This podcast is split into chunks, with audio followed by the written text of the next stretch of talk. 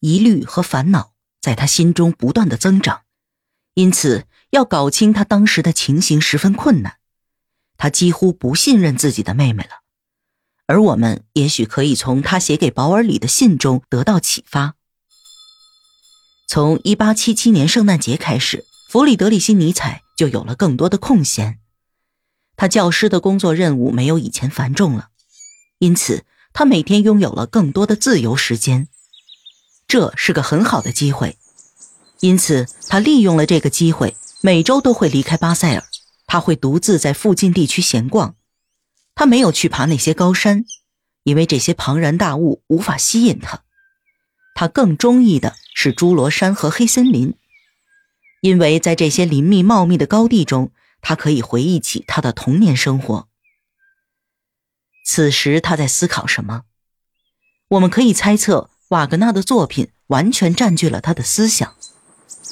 两个月过去。他仍然没有对收到帕西法尔做任何答复。出版商已经印好了《人性的太人性的》，等待着最后的出售。但是，尼采应当怎样提醒老师，怎样使他做好准备，而不至于太过惊讶呢？他已经习惯了他的信徒们的巴结逢迎。尼采深知，这部作品对独特己见的坚持，必将激起拜洛特那群温顺的人的愤慨。当大家都撕破脸的时候，他会胆怯。他对瓦格纳和公众的反应一样顾虑重重。他对自己将要拿出来的作为自己哲学的东西感到惭愧了。他已经写了这些文字，并且永远都不会后悔。这些富有生命的逻辑曾经支配过他的内心。他也很清楚，这相同的逻辑。总有一天会引领他走向一种新的激情，而且还会使他习惯于掩饰这些年里不断出现的危机。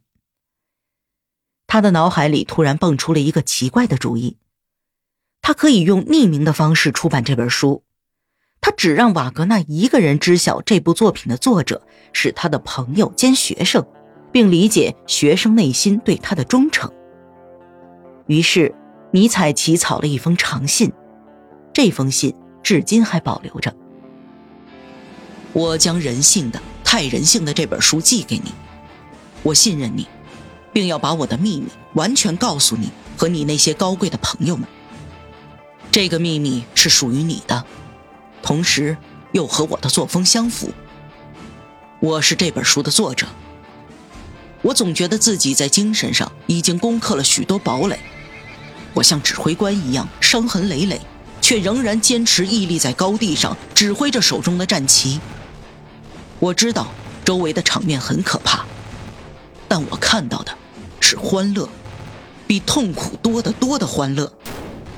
我曾经告诉过你，我没有思想上的知己，而且我还自以为我已经深刻体会并思考了关于孤独和社交的最独一无二的感情。在思考这些问题时，我不是一个人，而是一个团体的代表。先驱者总是行动敏捷，但他并没有清楚的知道骑兵是否紧跟其后，甚至不知道骑兵是否存在。出版商拒绝了尼采匿名发表的提议，尼采只好放弃了这个主意。他最终下定了决心。一八七八年五月。伏尔泰逝世一百周年时，欧洲正在准备各种纪念活动。尼采挑选这个日子来作为自己作品的出版日，并将这本小册子作为了对这个伟大作家的纪念。一八七九年，他这样写道：“在挪威，人们称那些太阳整天停留在地平线下的日子为阴暗时期。在阴暗时期里，温度持续缓慢下降。”这个象征对所有的思想家来说是多么绝妙！对他们而言，象征人类将来的太阳也曾一度昏暗过。尼采了解自己的阴暗时期。欧文·罗德不赞成这本书的观点，理查·瓦格纳对他的回信不做应答。但是尼采清楚，在老师的圈子里，追随者们是怎样评价自己的。他们会说，如果这个拜洛特的漫画家不是个背信弃义的人的话，他一定就是个疯子。疯子，疯子。